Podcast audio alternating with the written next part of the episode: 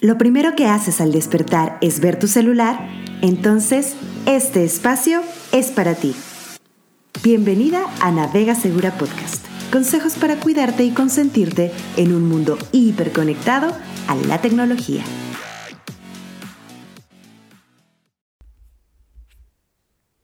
Hola y bienvenidas. Yo soy Kit Bisuet y como cada martes les voy a contar tips súper prácticos para que puedan navegar libres y seguras en Internet. El día de hoy vamos a platicar del sexting, que viene de la palabra texting, textear, ¿no? Como mensajear y sexo. Y bueno, esta conjunción eh, nos lleva a el sexting, que es la acción de enviar mensajes, audios, imágenes o videos sexuales y eróticos a través de dispositivos electrónicos como puede ser la computadora, las tablets, el celular, las consolas de videojuegos, entre otras cosas. Y también son llamados los famosos packs, ¿no? Que es el conjunto de este tipo de fotos, videos, etcétera. Cuando te dicen mándame tu pack, te están refiriendo a que le mandes justamente este tipo de imágenes o videos. Así que ya lo saben, no es nada para escandalizarse. Aquí lo queremos hablar libremente y abiertamente, sobre todo porque en esta sociedad hiper digital en la que ya vivimos el día de hoy, pues era de esperarse que también relacionarnos íntimamente iba a atravesar las pantallas tarde o temprano. Y bueno, justamente queremos abordar el tema como parte integral de nuestra educación sexual. No lo queremos abordar desde el miedo, ni el señalamiento, ni el morbo, ¿ok? El sexting no es un delito, es importante eh, aclarar eso. Porque ahora nos confundimos entre es delito enviarlo, es delito recibirlo, qué es exactamente la parte que está bien, que no, eh, etcétera. Bueno, es parte, sí, de nuestra libertad de expresión, es considerado un derecho humano justamente porque está dentro de nuestras eh, libertades de expresión. Sin embargo, es importante, y aquí vamos a hacer mucho hincapié, que en una sociedad machista en donde se hipersexualiza el cuerpo de la mujer, pues es muy difícil discernir el límite entre la verdadera libertad de expresión por voluntad propia y la presión intrínseca o la, la presión que ya traemos que muchas veces ni nos damos cuenta que tenemos sobre todo las mujeres por querer servir, pertenecer o permanecer dentro de una relación. Entonces, como dice nuestra admirada Olimpia, quien lideró la creación de la ley Olimpia en nuestro país, nada que abone a la cultura porno y machista es empoderante. Ojo ahí, ¿ok? Súper importante esta frase. Y bueno, como les digo, esta práctica pues es más común de lo que pensamos, nada más que no se habla abiertamente. Imagínense si del sexo físico no se habla y es un tabú y muchas veces no conocemos eh, qué es lo que pasa con nuestras hijas, con nuestros hijos, con nosotras mismas, ¿no? Porque aprendemos de la vida, aprendemos de internet, aprendemos de nuestras amigas, no recibimos una educación sexual pues formal y fidedigna, pues ahora con el tema virtual mucho menos porque es algo nuevo, es algo que las y los adultos pues no conocemos realmente y aparte evoluciona muy rápido. Entonces pues esta práctica, el sexting, en el mejor de los escenarios y con la mejor de las intenciones, tanto quien envía o graba las fotos o los videos como quien las recibe, pues puede disfrutar el momento, lo mantiene en privado y borra el contenido inmediatamente, ¿no? Ese sería el mejor de los escenarios. Pero, al igual que el sexo en el mundo físico, hay que tener las antenitas bien alertas y tomar medidas de autocuidado para que podamos prevenir situaciones no deseadas. Y estas situaciones no deseadas, ¿cuáles pueden ser? ¿No? ¿Qué alcance puede tener? Es, ¿Qué es lo peor que puede pasar? Bueno, justamente aquí quiero darte algunos ejemplos de malas prácticas. Porque en el sexo físico, bueno, ya conocemos algunas situaciones no deseadas, como puede ser mm, enfermedades de transmisión sexual, embarazos no deseados, abuso sexual, ¿no? Pero en el mundo digital, ¿qué tanto es tantito? ¿Qué tanto puede llegar a suceder? Bueno, aquí justamente quiero hablarte libre y abiertamente de situaciones no deseadas que podemos prevenir justamente al conocerlas. Primero, por ejemplo, tu pareja o alguien que conoces en internet te hace presión para que envíes fotos íntimas, ¿no? Como una prueba de amor, como, ay, si me quieres, mándamelo, o realmente si tomas en serio esta relación, no tendrías por qué no hacerlo, ¿no? Esta famosa prueba de amor que ahora también se transformó en el mundo virtual. Otra situación puede ser que tu pareja o con quien tú decidas intimar te grabe sin tu consentimiento o un hombre o tu pareja te manda fotos de su cuerpo desnudo sin tu previo consentimiento. Como les decía, no es un intercambio, es un ahí te va, También tu pareja o a quien tú hayas decidido enviar la foto, comparte tu foto con sus amigos y compañeros por WhatsApp o por cualquier otro canal para demostrar, entre comillas, su hombría, ¿no? Así de miren a quién me ligué o miren lo que conseguí, ¿no? También a ti o a tu pareja o a quien le hayas mandado tu foto, puede ser que les roben el celular, puede ser que no tengan malas intenciones, pero te roban el celular y contiene tu material privado. O también en estas tiendas donde reparan los celulares, pues tú ya ni te acuerdas que tenías tus fotos ahí y también esta, estas personas pueden acceder y robar tus fotos íntimas. También alguien que quiera jugarte una broma de muy mal gusto, obviamente, o hacerte daño y sabe o adivina tu contraseña, la contraseña de tu celular o de tus redes y puede acceder y hacer mal uso de tus fotos, ¿ok? ¿Qué mal uso le pueden hacer ¿no? estas personas que eh, ya que se empiece a viralizar o esta persona en quien tú confiabas la comparte? Bueno, puede ser desde avergonzarte en público, ¿no? Ya sabes, o sea, tú lo compartiste con alguien cercano y de repente ya medio mundo tiene las fotos. Eh, y eso es avergonzante, aunque obviamente hay que no avergonzarnos de nuestro cuerpo, pues nuestra privacidad, nuestra intimidad, al final nosotras decidimos con quién hacerlo. Nadie tiene por qué decidir con quién compartir tu intimidad más que tú misma. Pueden también utilizar de pretexto la foto para acosarte o para insultarte, ¿no? Gente desconocida que ya se ve, se siente muy empoderada y en el anonimato, bueno, te empieza a agredir ¿no? Te empieza a insultar, te empieza a enviar mensajitos para acosarte. Pueden incluso inventar situaciones sobre ti, tal vez tú solamente hiciste X o Y situación y bueno, ya no falta quien le agregue a la historia y se empieza a hacer ahí una historia gigante que dañe tu reputación, que tú no tengas control sobre lo que se está diciendo o no de ti y que sea algo que te pueda dañar. También te pueden sextorsionar, que es amenazarte por no enseñar tus fotos a cambio de algo, no enseñársela a tus papás, no enseñársela a tu pareja o no hacerla pública a cambio de que tú hagas desde un favor sexual o dinero o cualquier otro tipo de favor. Y bueno, ya en instancias bastante más delicadas se puede llegar a, que es bastante común y lo pueden encontrar en internet fácilmente, el tráfico o la venta de este tipo de fotografías o videos.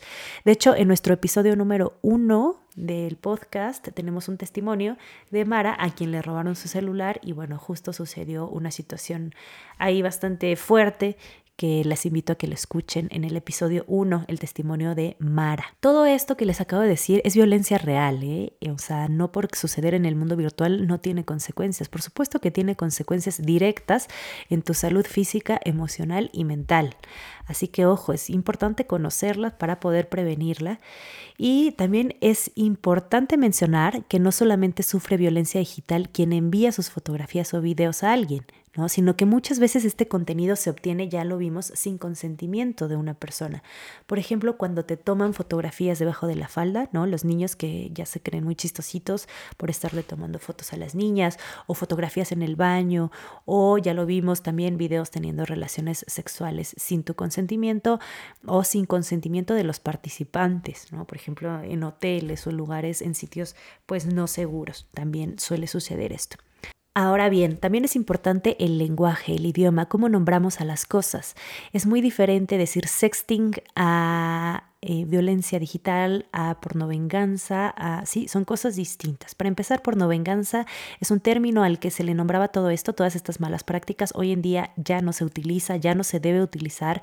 Pornovenganza tiene que ver con que, primero, que es venganza, como si la chica hubiera hecho algo para que alguien se hubiera vengado de ella, no es venganza, y tampoco es pornografía porque no se puede normalizar la pornografía y a las mujeres como sujeto de consumo, ¿ok?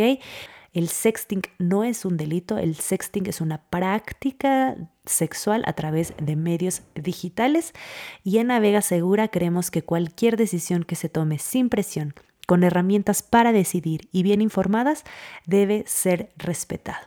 ¿sí? Ahora bien, aprovecharse del sexting para para hacer malas prácticas como las que ya vimos, eso sí ya es violencia digital.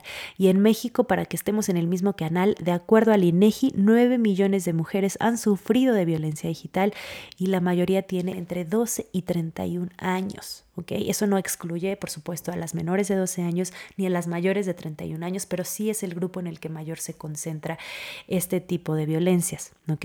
Y entonces, bueno, para finalizar y cerrar este episodio, sabemos que el sexting hasta el día de hoy, pues al igual que el sexo en el mundo físico, no es 100% seguro, así que aquí te doy algunos tips y algunos consejos para que si decides ya bien informada y sin ningún tipo de presión y con consentimiento, ejercerlo, bueno, lo hagas de la forma más segura posible.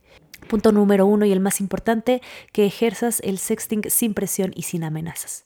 Punto número dos, valora con la mente fría y sin romantizar hasta qué punto la persona que recibirá tu contenido es capaz de cuidar tu privacidad. Punto número tres, te sugerimos que tú establezcas las condiciones en las que se hagan, es decir, tú elijas el espacio, tú elijas el momento y sobre todo seas tú quien tiene el celular y quien hace la producción. Y asegúrate de que tus fotografías, videos, textos o audios no expongan tu número de teléfono, tu rostro, tu voz, eh, marcas personales como tatuajes o joyería que te identifique.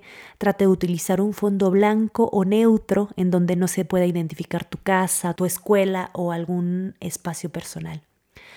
Punto número cuatro, es importante también que no recibas celulares de regalo por parte de tu pareja o por parte de con quien estés intimando sin que estén bien sellados y comprados directamente de las tiendas oficiales, ya que pueden contener software de espionaje, especialmente de personas obviamente que no sean de tu plena confianza. No envíes tampoco contenido en redes de Wi-Fi abiertas, no sé, desde la escuela o desde la cafetería, ¿no? Trata de preferencia que sean en redes pues privadas como las de tu casa, ¿no? Que no son 100% seguras, pero digamos que es de lo más seguro que podrías encontrar. Mm, también te sugerimos que no envíes contenido por redes sociales como Tinder, Facebook, Twitter, Snapchat, Instagram o cualquier otra aplicación, ya sea Zoom, eh, em, Google Meet. Bueno, nos han llegado a diferentes casos. Trata de hacerlo. Bueno, hay diferentes aplicaciones que te podemos sugerir. Digamos que la más comercial es Telegram porque ahí no tienes que compartir tu número de teléfono y también puedes activar ahí la autodestrucción de los mensajes en el tiempo que tú decidas. ¿No? Entonces, nada es seguro como ya vimos, pero sí puedes prevenir algunas situaciones. También asegúrate de no compartir, ¿no? Como entre el jajaja y el jejeje, le compartes tu contraseña, bueno, que a tu amiga, que a tu novio, que... Entonces asegúrate de no compartir las contraseñas de tu celular y de tus redes o tener también contraseñas difíciles de adivinar y en la medida de lo posible activar la doble autenticación en tus redes y celulares, es decir, que no solamente sea con contraseña, sino también con algún otro método como una clave que llegue al celular o datos biométricos como tu eh, huella, tu cara, entre otras. También otro tip es que a tus fotografías y videos les pongas una marca de agua con el nombre de a quien le envías la foto para identificar a quién le envías ese contenido. Es decir, si la foto tiene una marquita de agua o una, como una palabra transparente en medio que dice Juanito Pérez, pues es difícil que Juanito Pérez haga viral esto porque va a estar su nombre ahí de por medio. Esto lo puedes hacer muy sencillo con cualquier aplicación de diseño o con cualquier, casi con cualquier aplicación, incluso cuando haces un Instagram Story, por ejemplo, ahí puedes ponerle unas letritas y la descargas, no la envíes por Instagram, la descargas y ya la puedes enviar por Telegram. También puedes eliminar las fotos de tu cel, de tu tablet, de tu compu. O sea, una vez que ya hayas ejercido tu sexting abiertamente, pues bórralas y en la medida de lo posible asegúrate de que quien lo reciba o lo grabe también. Sobre todo, por ejemplo, si están ahí jugando con el teléfono, con el celular, bueno, en ese momento grábense, jueguen, etcétera, y checa que también esta persona al final borre la información. ¿No? Obviamente no hay cosas seguras, puede ser que la guarde, puede ser que haga, ya la haya viralizado antes de que la borre, pero en la medida de lo posible inténtalo hacer. Otro tip importante es, si recibes contenido íntimo de otra persona, no des like, no comentes, no compartas, no alimentes al algoritmo y ponle un alto. Si eres hombre, rompe el pacto y deja de normalizar estas situaciones y de burlarte de ellas. Otro consejo importante es que en caso de que una persona difunda tu contenido íntimo, recuerda que no es tu culpa y que no estás sola. No entres en pánico y contáctanos lo más rápido que puedas. Un consejo para mamás, papás, cuidadores, educadores, educadoras, es importante que enseñen educación sexual a hombres y mujeres. No queramos tapar el sol con un dedo. Esto existe, esto es parte de la vida real. A cada rato nos llegan casos. ¿Ok? Esto no es solamente para, ay, personas que no, esto le pasa a todos, nos pasa a todas y a todos, es parte de la vida real, parte de lo que sucede hoy en día. No dejemos que las y los menores de edad aprendan solos de sus entornos, enseñemos cuidados y civismo digital, contengamos, abracemos, no señalemos, no culpemos ni callemos. El sexting no es un delito, pero quien lo difunde sí es un delincuente que viola la intimidad sexual y digital de quien recibió su confianza. Y recuerda finalmente que ya existe una ley que te protege y es la ley Olimpia a nivel nacional en todo México que te protege de la violencia digital e incluso podría meter a la cárcel hasta seis años a quien difunda tu contenido. Así que ya sabes, sin miedo, bien informada y lista para adueñarte de tu cuerpo y sexualidad sin presiones, sin vergüenzas y minimizando los riesgos para navegar libre y segura en Internet. Recuerda que en Navega Segura tenemos ya talleres increíbles disponibles para empresas y escuelas que han tenido un gran éxito. Checa nuestra información en Instagram, Twitter y Facebook, donde aparecemos como Navega Segura y pregúntanos lo que necesites. Esto fue Navega Segura Podcast. Compártenos más consejos en nuestras redes y cuéntanos de qué más te gustaría aprender. No lo olvides, sin miedo, bien informada y lista para navegar en Internet con todo.